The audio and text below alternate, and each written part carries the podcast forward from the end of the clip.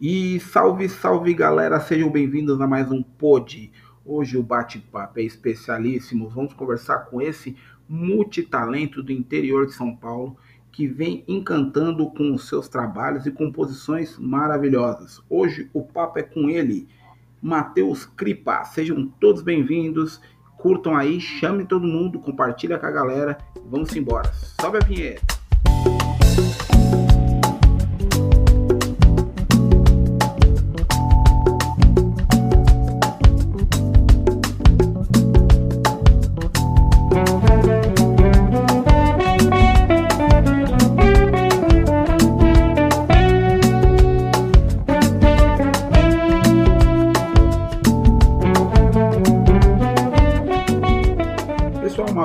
Apresentação de quem é Matheus Cripa. Matheus Cripa é um músico talentosíssimo do interior de São Paulo, no qual tive contato através do projeto Entre Meios e através de um link que estava vinculado ao YouTube do cantor Diogo Nazaré. E ao chegar ao encontro desse multitalento, dessa obra sensacional, que era Afoxé Branco, eu tive contato com uma gama diversa de muitos profissionais competentes e talentosos que residem nesta região. E convidei o Matheus para esse bate-papo por ser, ou neste caso, por representar e ser o interlocutor de todas essas vozes ocultas que estão lá no interior de São Paulo e que merecem esse destaque. Seja bem-vindo, Matheus. Muito obrigado pela participação. Uma honra estar contigo. Meu irmão, primeiramente, obrigado pelas palavras aí. Você viu, né, gente? A resposta já foi um sarrafo lá em cima já. Ai, ai, que eu vou cantar aqui, preciso acertar, hein? Então, Dinei, cara, inclusive, eu estava num processo de construção de, de, de, um site e eu fiquei afim também, tive, recebi umas indicações para colocar depoimentos, né? Para não ficar aquela biografia, tipo aquele currículo, assim, uma coisa formal, né? Só e ter também uma parada mais poética, artística, assim, que me fez pensar e, condensar um pouco. É, acho que disso que você está perguntando, né? E eu vejo mesmo, eu, eu tô com 25 anos, e eu, eu caí de cabeça no samba com 15, de sair tocar na noite, aquela, aquela, aquela história nossa. E aí, então, nesses 10 anos que, que eu tive um, um berço em Sorocaba, das, daquelas comunidades tradicionais de, de samba autoral, a galera da militância mesmo, da resistência do samba, e eu, e eu pude ter contato com a galera da capital daí, Pagode da 27, Terreiro de Compositor, Tecaçula, Marquinho Jaca, e aí vem Seu Dadinho, Seu Carlão do Peruche, Toinho Melodia, é, depois eu pude acompanhar Moacir Luz, Wilson Moreira, e eu costumo dizer que os álbuns, né, que é a, a, obra desses mestres e dessas mestras, né, são como assim janelas para o mundo. E, e eu acho que vem daí. Eu, eu, eu tenho uma ligação forte com, com os velhos com as velhas, né? Eu, eu acho muito importante assim tá, tá com aquela escuta atenta pro que que esse povo está dizendo para a gente. E a gente tem essa, essa, privilégio da nossa geração de poder estar em contato com tudo que foi feito, né? Um acesso muito rápido, muito, muito fácil pela internet e tal. Você vê os, a galera do violão contando como é que tirava a música, que ficava com o ouvidão lá colado no rádio, porque não dava para apertar a barra de espaço e voltar, ampliar da zoom. Então, eu acho que, que vem, vem desse lugar, assim veio antes da gente. O samba ensina, o samba sempre fala muito disso, né? E eu aprendi com o samba. Eu aprendi com o samba e espero estar tá fazendo Sim, está assim. Você falou de uma coisa, de uma ligação é, propriamente dita, dessa, desse seu início no, na música em si, e, e aonde Sorocaba te influencia nesse, nesse seu início? Aonde a música do, do, do interior, que é tão rica, ela te influencia a, a seguir esse caminho, né? É, cara, então, Sorocaba foi assim, eu comecei com, eu tinha uns, uns nove anos, assim, mais ou menos, que eu fui estudar violão com um professor e tal,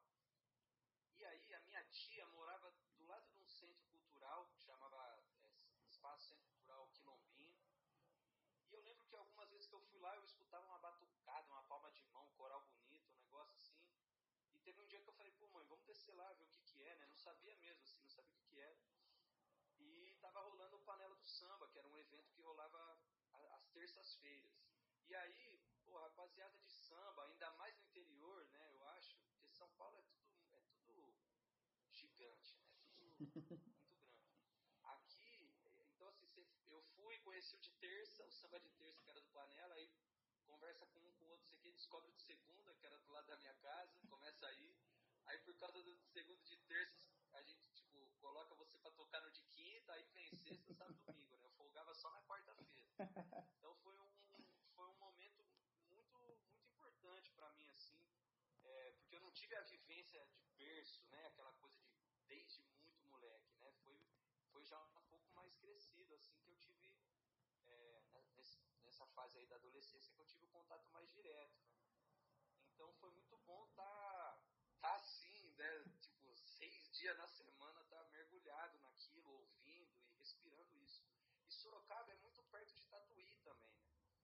Então tem um conservatório lá que é referência e muitos músicos daqui são formados em Tatuí. Eu falo daqui porque eu estou em Sorocaba agora, né? Então, muitos músicos aqui de Sorocaba são formados em Tatuí, tem essa relação muito forte. E eu cresci ouvindo uma galera muito boa, muito boa tocando. E o samba, apesar de não ter muito essa relação com o Tatuí, apesar de que vai ter uns músicos sempre pelo meio, é, também uma galera muito boa, com muito fundamento fazendo a coisa, né? E, e, eu acho que vem daí. E aí depois que eu fui para Campinas, Campinas tem uma, um histórico de samba também antiguíssimo. O Carnaval de Campinas é, é muito famoso, é antigo. As escolas de lá, é, os grupos, tem o Pagode da Votiana, onde eu, depois eu vim a formar o meu grupo através do Pagode da Votiana, onde a gente se encontrou. Então, eu, eu costumo falar, cara, que o, o samba mesmo assim, eu até, tem até uma música nossa que a gente fala isso, né? Tudo, tudo que eu tenho, o samba me deu porque é isso, cara, assim, eu. As pessoas que eu conheço, olha só, se hoje a gente está aqui batendo esse papo é por conta do samba. E, e, a minha trajetória é marcada, é marcada por isso. As pessoas que eu conheci em Campinas, eu fui para Cuba por causa do samba, a primeira viagem que eu fiz, das poucas que eu fiz para fora. E eu devo, eu devo muito a, ao samba. E eu acho que o samba me deu esse fundamento para para escrever, para compor da maneira que eu componho. Né? Porque eu acho que a composição é uma, é uma tradução da nossa percepção de mundo. E, e, e, o samba, enquanto cultura, enquanto filosofia de vida, é uma percepção de mundo.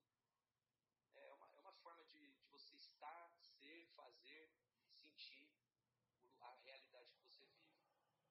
Então é, é, é por aí, é meio nesse caminho aí. E você falou do Conservatório de Tatuí e ele gerou para o mundo dois grandes nomes, né?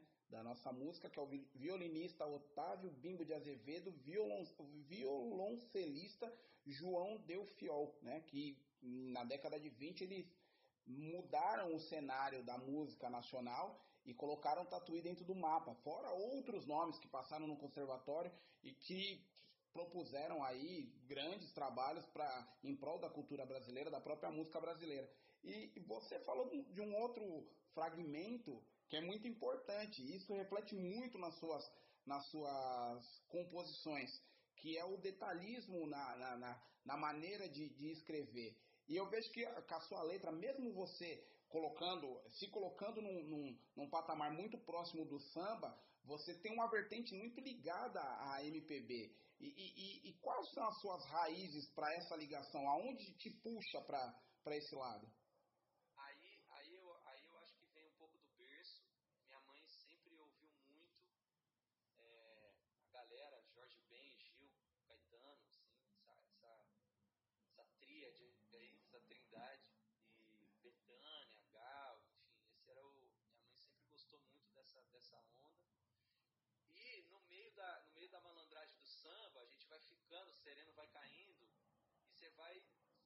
cavocando o ouro, né? Da malandragem que fica lá com o violão duas, três, cinco da manhã, no fundo do boteco. Aí, aí o, o repertório também começa a caminhar para isso aí, né? Entra o Djavan, aí vem, vem, vem Gil, Aldir, João pra caramba. É, tem, um, tem um grande parceiro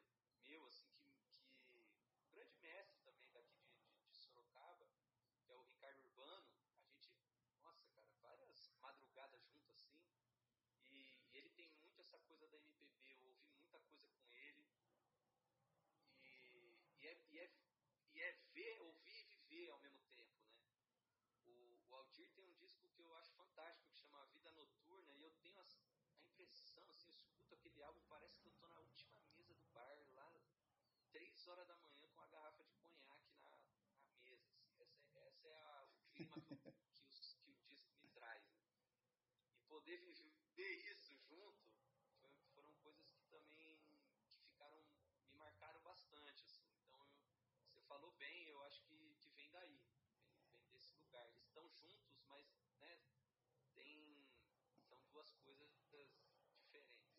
Zeca, né? É igual, mas é diferente. Como eu sei que você já tá com o violão aí meio que apanhado, né? Que ele é o seu fiel companheiro. É... Existe até um samba do Paulinho, né? Que é as cordas de aço, né? Que ele fala, né? Do, do, do, do companheiro, né? e o violão é o seu companheiro. É, você pode tocar alguma música que você recorde desse, desse primórdio aí, desse, desses seus inícios de traço, de traço de personalidade, quando você começou a se, se firmar ali como músico, você colocou na sua cabeça e falou, ó, esse é o caminho mesmo, não tem como eu, eu me desgarrar dessas cordas agora. Composição minha? Pode ser. Tá. Cara, eu, eu vou, olha só então, uma música que me emociona muito, foi a primeira música que eu compus, porque eu também demorei um pouco, assim, eu fiz essa música um junto com um parceiro meu, a gente tinha uma, uma banda na época, que tem isso também, né? Aí a gente é adolescente, comecei a descobrir o samba, mas é, e, e, e, aí eu caí de cabeça, mas um, um, pouco antes eu tocava com a galera da escola e a gente é, fazia as coisas, porque eu fazia uns botecos, assim, umas coisas pop rock, aquele repertório vasto. Casca, é, é, aquele, aquele negócio lá, voz e violão. E eu, eu toquei bastante essas coisas, assim, eu ouvi, nem sei de onde eu vi, cara. Eu acho que, eu acho que foi tocando mesmo, tirando, aquela coisa de começar a tocar violão e tal. E também junto com esses amigos, e a gente tinha um show que ia fazer e a mãe, que era uma mãezona para todo mundo, que a gente era muito junto, na semana do show faleceu, cara. E a gente ficou, pô, a gente tinha 14 anos, 15. E começou a me vir uma melodia, eu cantei, o, o, o meu parceiro Felipe Murasaki saiu também escrevendo, assim, cara, foi, nossa, o dia para cantar foi difícil, cara. O dia, meu Deus do céu. E, e foi uma coisa que ficou, assim, que marcou muito é até interessante, porque a galera não tem a linguagem de samba, nada, né? A gente tocou um negócio meio, meio baião, mas é, baixo, bateria. E aí foi interessante uma vez que eu fui no terreiro de compositores cantar e, e, e a pegada da rapaziada leu, assim como um negócio, aquela onda da, da, da Bahia, do Nelson Rufino. Eu falei, olha só, bicho, nunca tinha pensado nisso, já faz um tempo. E eu fiquei, eu fiquei um tempo ali, sei lá, dos 15 aos 19, 20, que eu não, eu não escrevia, não era. Essa música veio e eu não tinha assim uma coisa de compor. Isso foi, foi surgindo um pouco mais tarde. Né?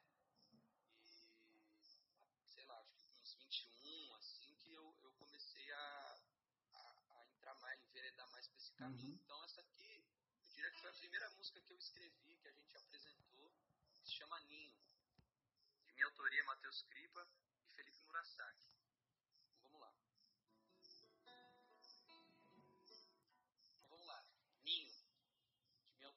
Autoria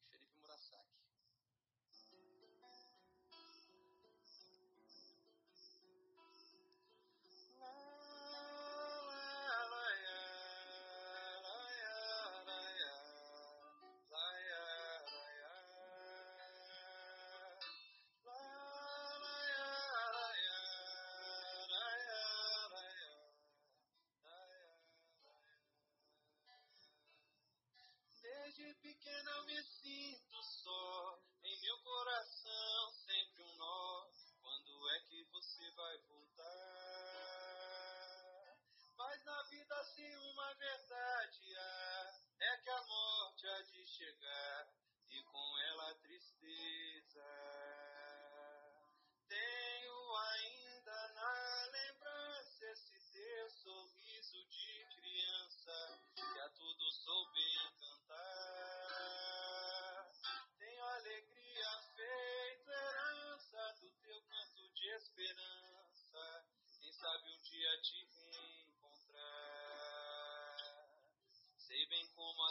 saudade dói, mas é só o tempo quem constrói um ninho pra repousar.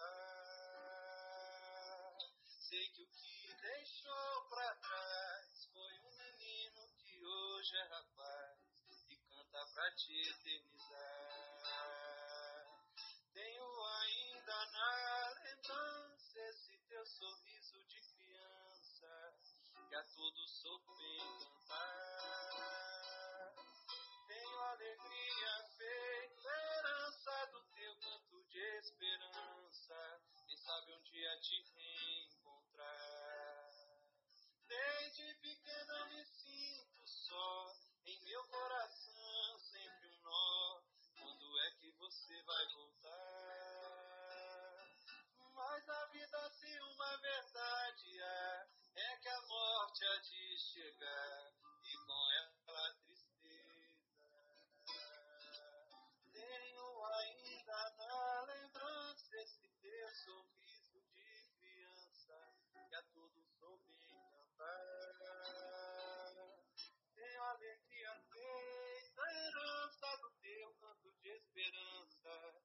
Sabe um dia te reencontrar,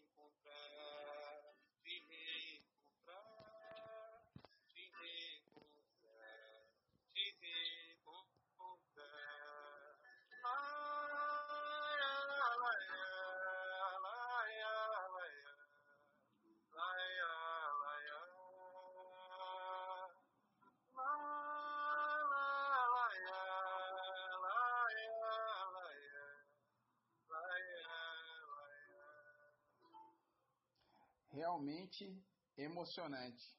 Não tem nem como descrever. E a gente vê, não só nessa canção, como outras que você já compôs, que a palavra emoção ela é muito pertinente. Você costuma colocar muito sentimento dentro dessas músicas, de todas as suas músicas.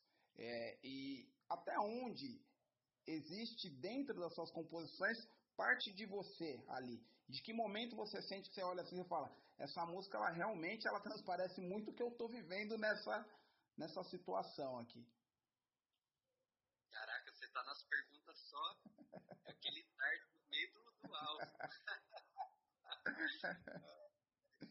Embatado, hein? Cara, muito boa, muito boa essa pergunta, cara. Eu sinto assim, é, eu sou músico, né? Eu, eu, vivo disso, a minha, o, o, que eu trabalhei até hoje foi com música. Então, tem, tem uma, uma parte nossa, é, eu pelo menos ainda não atingi um, uma, uma, um estágio assim de né, só sei lá, eu acho que essa coisa da eu ia falar da inspiração e dessa espiritualidade toda, mas eu acho que isso é uma construção também, né? Não é aquela coisa de ah, eu vou ficar olhando para cima aqui e vai vir, né? Eu acho que isso isso faz parte de uma construção.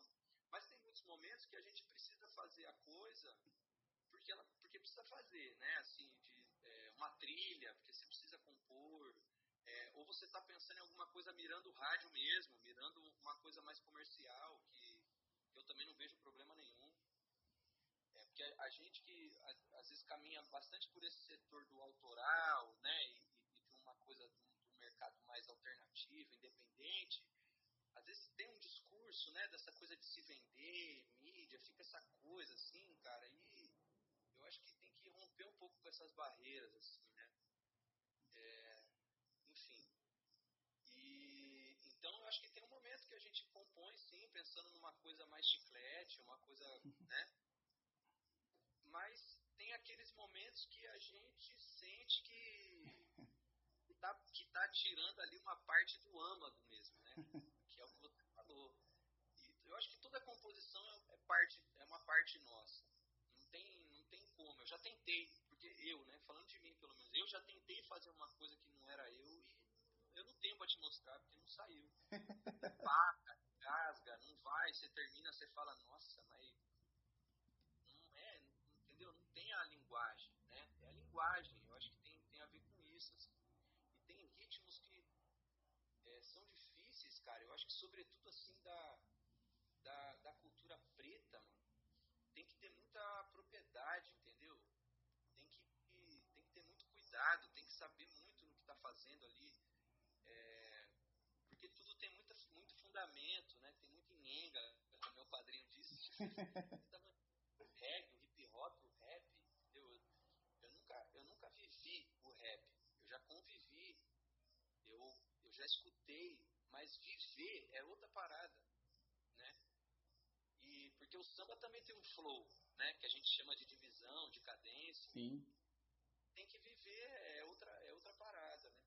Então, e o que eu sinto assim é que tem momentos mesmo que que a gente se conecta com um lugar. Eu sinto isso nesses lugares. Tem algumas músicas assim que eu faço, cara, que eu vejo que parece que a música foi feita para eu escutar, primeiramente, sabe? De coisas em situações que eu não tava, que eu não tava legal e foi um momento ali que eu escrevi uma coisa, aquela música que eu repeti, cara. Quando eu terminei, eu, eu ficava cantando ela três, quatro, doze vezes, assim, para aquilo, com aquela informação, aquele negócio entrar na minha cabeça para é, me curar de uma certa maneira, entendeu? Eu tenho uma relação assim é, curativa também com, com, com a arte, sobretudo com a música. E eu vejo que a composição muitas vezes ela, ela aflora nesse sentido, né? Essa música mesmo, né, que eu cantei, assim, porque foi nesse momento, foi um momento muito difícil pra gente, a gente muito novo, cara, quem que vai imaginar? A gente não imagina nunca, né, perder Sim. pai, né? Imagina aos 14, né? Foi assim, o, o tamanho do, do, do, peso de uma, de uma partida, de uma perda, né? E, e, é. e, e vocês conseguiram é, expor isso através da melodia e da letra, né? E você conseguiu explanar de uma certa maneira todo o sentimento que não era só de vocês como parceiros, mas de todos que conviveram com a pessoa, né? Conseguiram transpor e a música ela proporciona isso, né? Ela tem como missão transpor aquilo que o compositor está sentindo naquele momento, ou aquilo que o momento está pedindo para que seja exposto, né? E essa foi a missão de vocês como interlocutores, através da, da, dessa construção, de expor exatamente o sentimento de cada um, da vivência de cada um que tinha com aquela pessoa. Então, através da letra, vocês conseguiram expor isso, explanar isso de, de maneira perfeita, bem, muito bem construída e bem executada. E eu acho que é, acho que cada vez mais acho que você acaba entendendo que é o seu papel como, como interlocutor de, de histórias, né? É importante você dizer isso, Dinei. Poxa, muito obrigado, cara. É, são coisas que às vezes tá, a gente não percebe, né? A gente está no, no, epicentro, né, que é a nossa vida. A gente não percebe algumas coisas, assim. E imagina quando a gente cantou essa música uma semana depois do show, foi um chororô danado, cara. Porque essa época a gente muito moleque, né? Então são todos muito amigos, o público, vai família, né? A família que apoia, que curte. Então, caraca, muito especial, assim, foi muito especial. E eu me emociono mesmo, cara, eu me emociono o tempo todo. Teve esses tempos atrás, aí agora na pandemia, o Bruno Ribeiro fez uma música com, uma, com, com o Maurinho de Jesus. Caraca, mano. Caraca, que ele sonhou e tal, não sei o que. Você ouviu, né? Eu ouvi. Meu, eu coloquei, teve um dia, e eu já tinha escutado. A primeira vez que eu escutei, eu chorei, a segunda e a terceira também.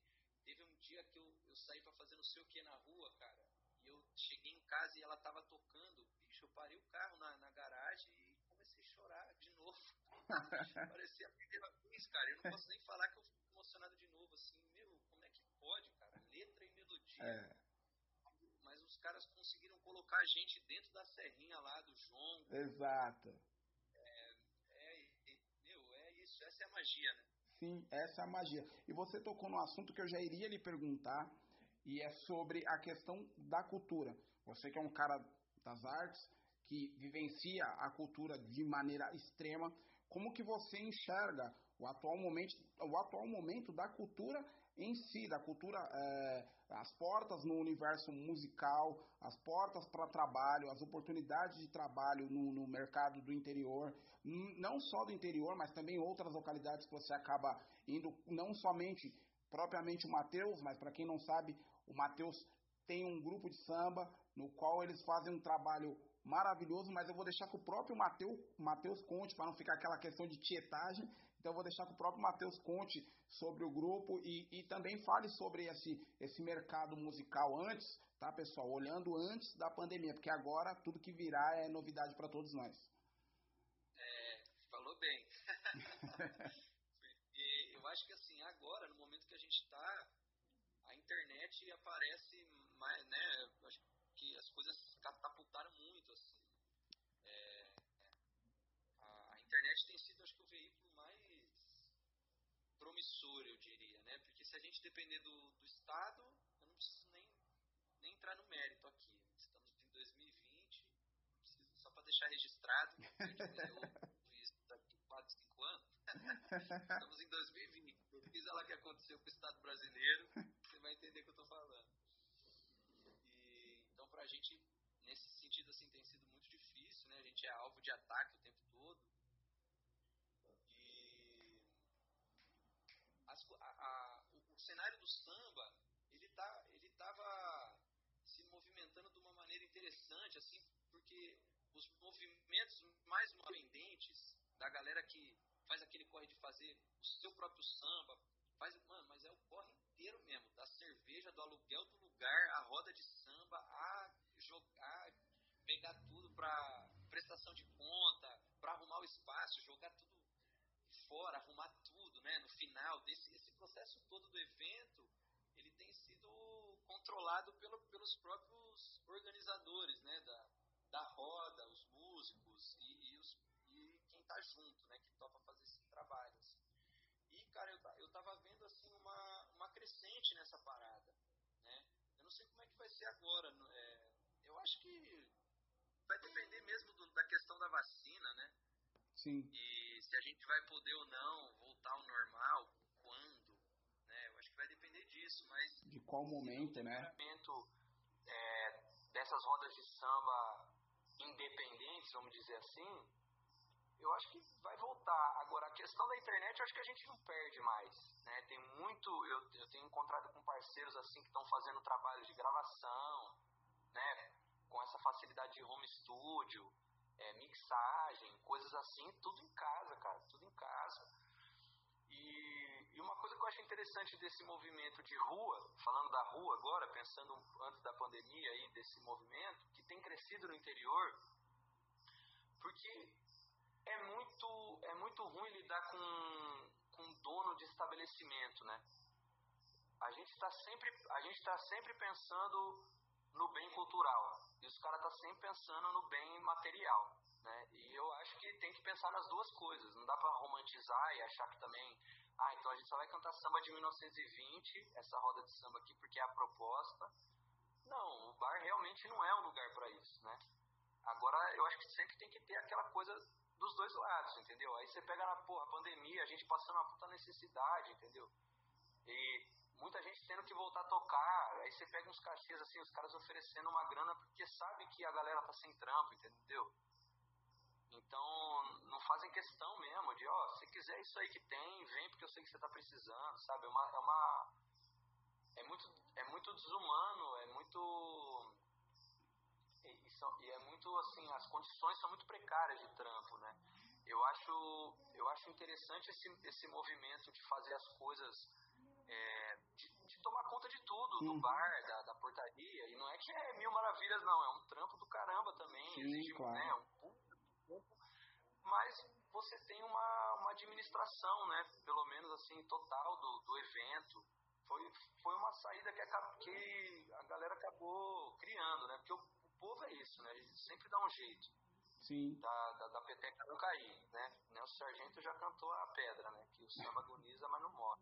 Cara, a gente movimenta uma economia criativa gigantesca, bicho. Entendeu? A gente precisa pagar as pessoas que trabalham no espaço.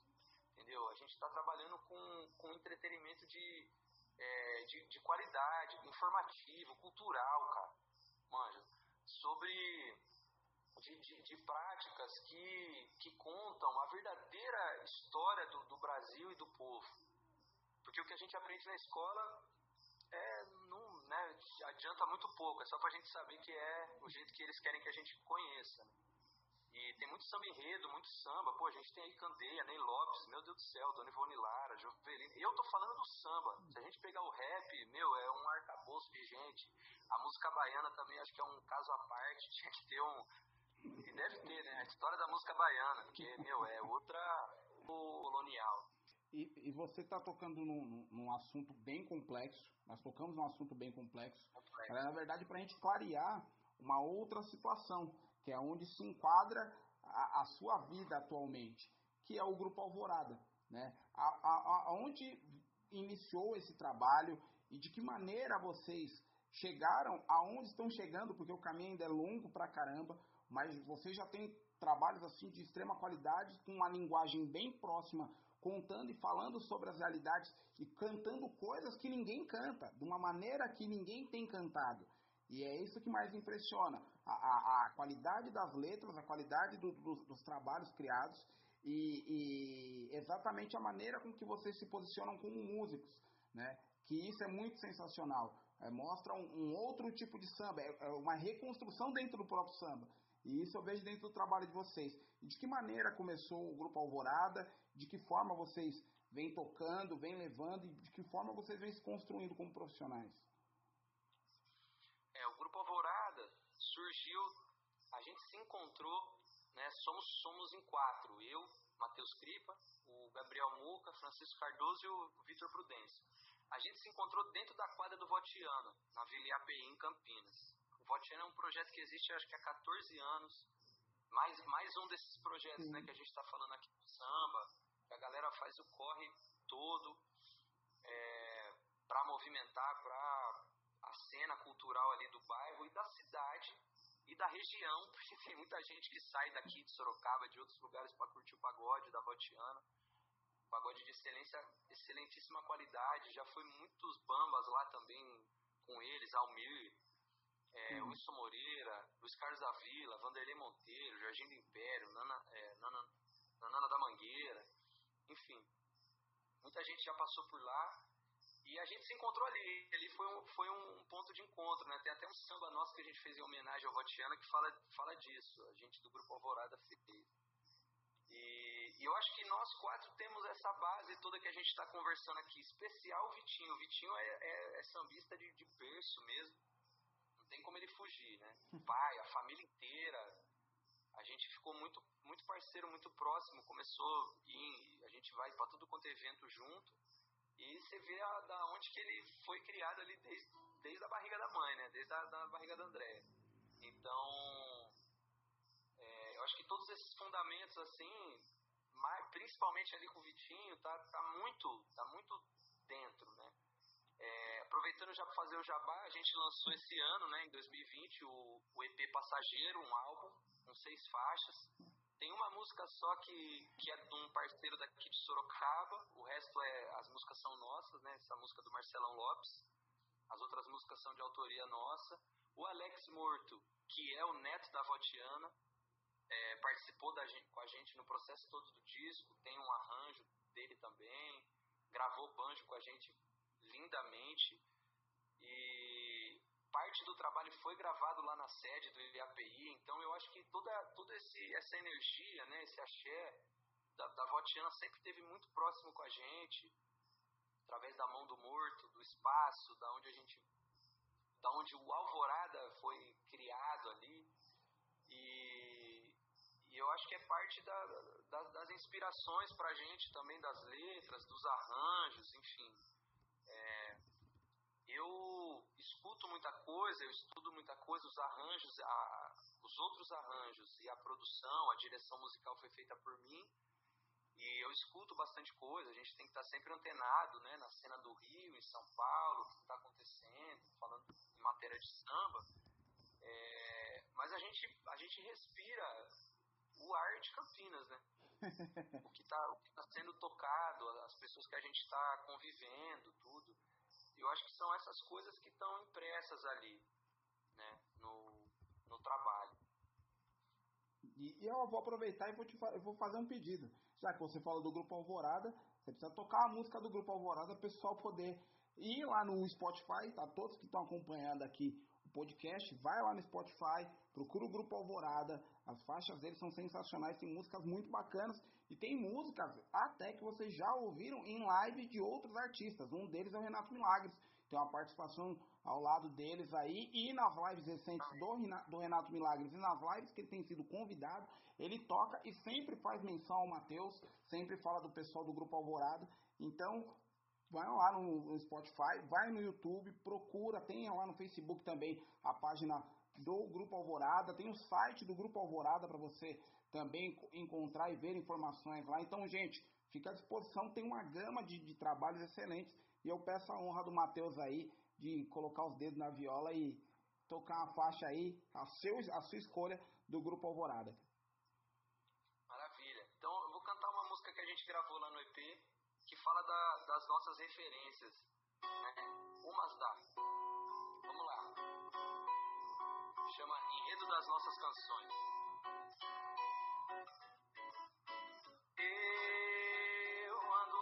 Cadência de Jorge Aragão, na elegância de João e de Martinho. Estou na frequência de Gil e de Javan quem me navega é o mar de Paulinho, mas eu, eu ando na cadência de Jorge Aragão da Cruz, na elegância de João e de Martinho. Frequência de Chico e de Javan.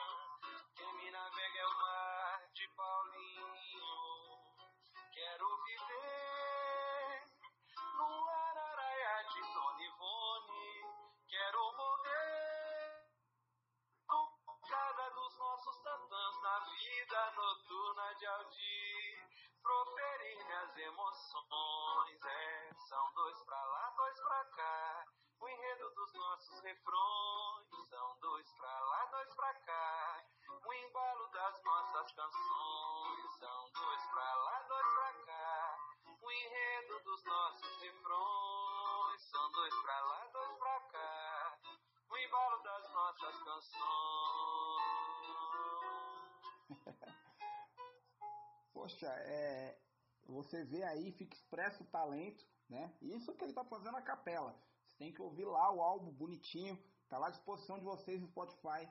Tem essa e outras faixas que estão à disposição de todos vocês. E tem também o perfil do próprio Matheus Cripa lá no Spotify, que você pode acompanhar as faixas dele lá, que também estão à disposição e são trabalhos magníficos.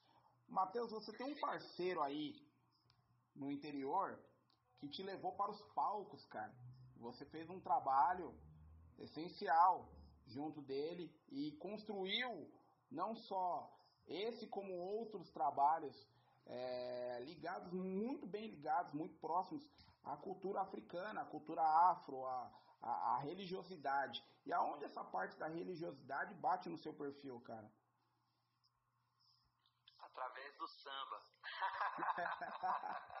é o fio condutor, o samba né? sempre o samba. Como diz Mani Sodré, é o dono do corpo. É o samba, cara. O samba me levou para isso também e o parceiro que está falando é o Diogo Nazaré? É o Diogo Nazaré. e, então, e o samba, através do Diogo, que eu conheci o Diogo através do samba, é, me, me levou pro, pro, para conhecer a, a espiritualidade, né? Foi através do Diogão. E, inclusive, a música O Afoxé Branco, é, a minha parceria com ele também foi, foi tudo através dessa, dessa conexão nossa, assim, né? E, cara, porque essa, a religião também é uma coisa, essa, essa ideia de religião também é uma coisa ocidental, né? Europeia. Eu, eu vejo assim que a, a cultura ali, eu sou, eu sou um bandista, né? E, e essa culto, o culto à espiritualidade é uma coisa que está atrelada à cultura.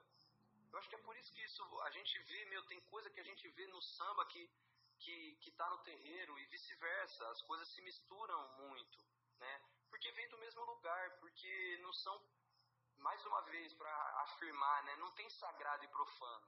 Não tem quem, quem fala muito disso e eu aprendi muito esses tempos, é um cara que eu acompanho muito e admiro muito, tenho falado muito dele, é o Babalorixá Sidney Nogueira, professor, doutor, um cara brilhante, fantástico, eu gosto muito de ouvir ele falar.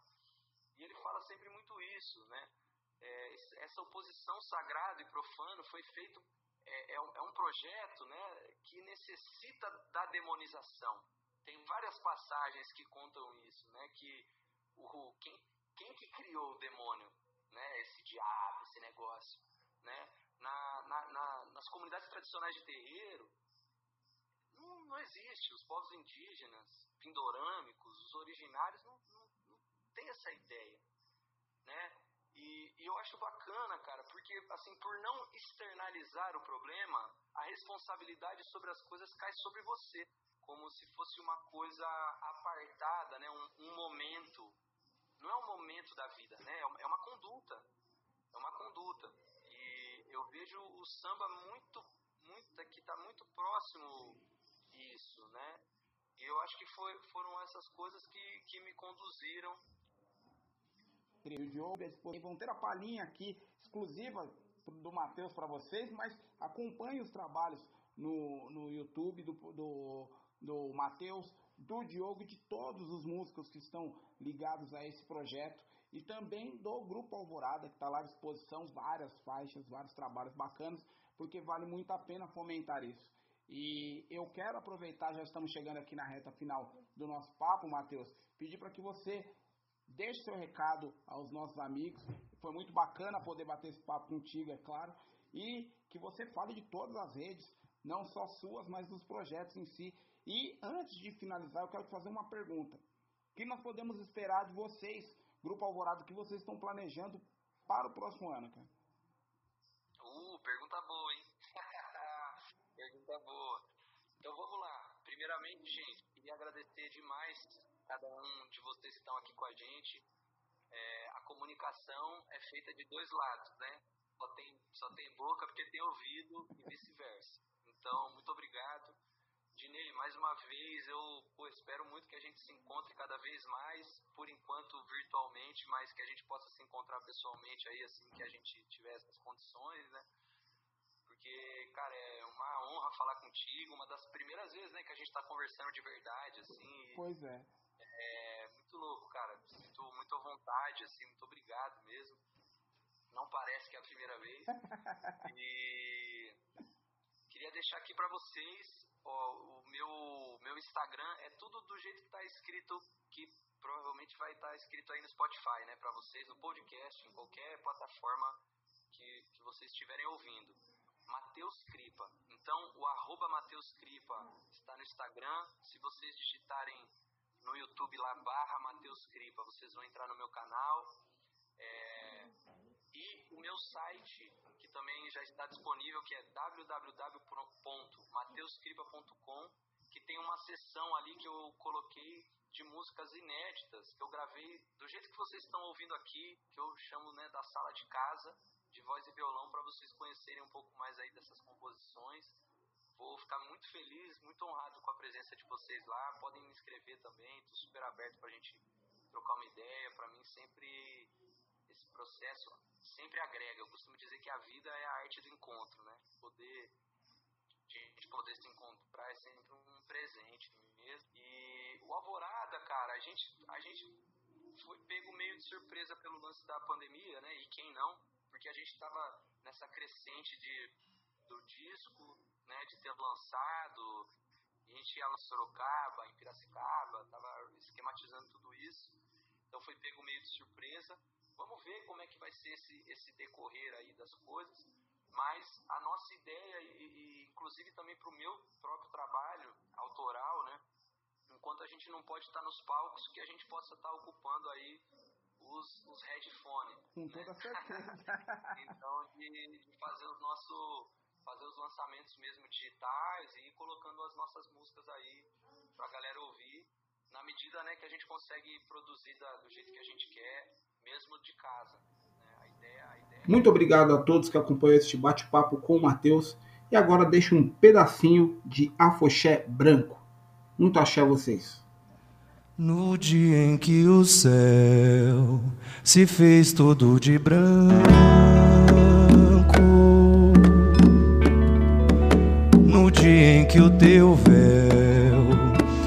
cobriu todo o meu pranto,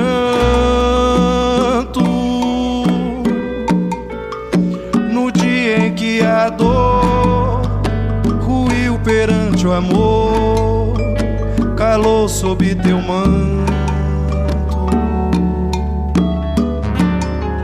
Foi no dia em que escutei meu pai, seu acalanto.